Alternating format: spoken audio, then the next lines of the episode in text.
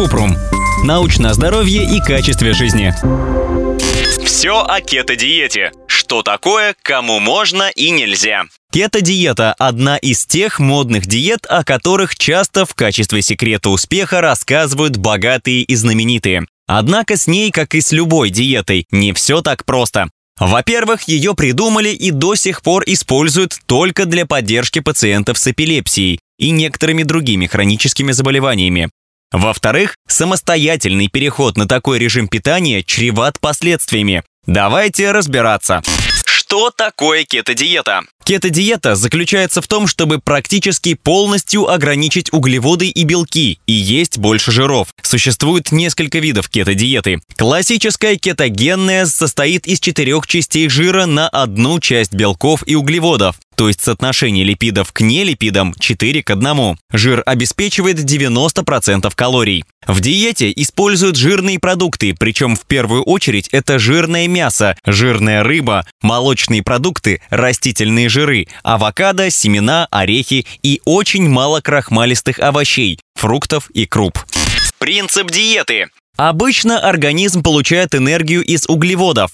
При резком их сокращении запускается процесс расщепления жира в теле – кетоз. В результате образуются кетоновые тела, которые организм использует для получения энергии. Эта диета не для похудения, а для лечения. Кетогенная диета была основана на теории, что кетоновые тела, которые образуются в печени из жирных кислот, являются прямым противосудорожным средством при пересечении гематоэнцефалического барьера. Модификацию диеты врач может назначить людям с диабетом. Кетогенная диета вызывает краткосрочную потерю веса и поддерживает уровень холестерина, сахара в крови и кровяного давления. Но эти эффекты существенно не отличаются от обычных диет для похудения.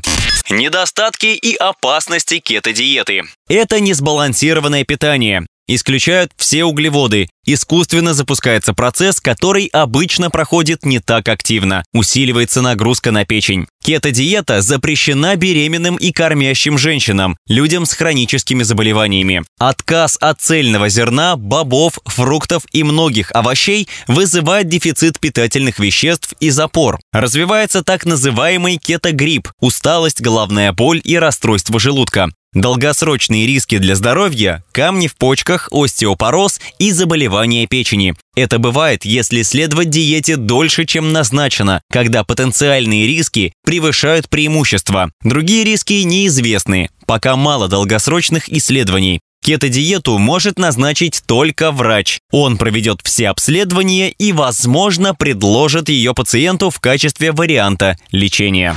Ссылки на источники в описании к подкасту. Подписывайтесь на подкаст Купрум, ставьте звездочки и оставляйте комментарии. До встречи!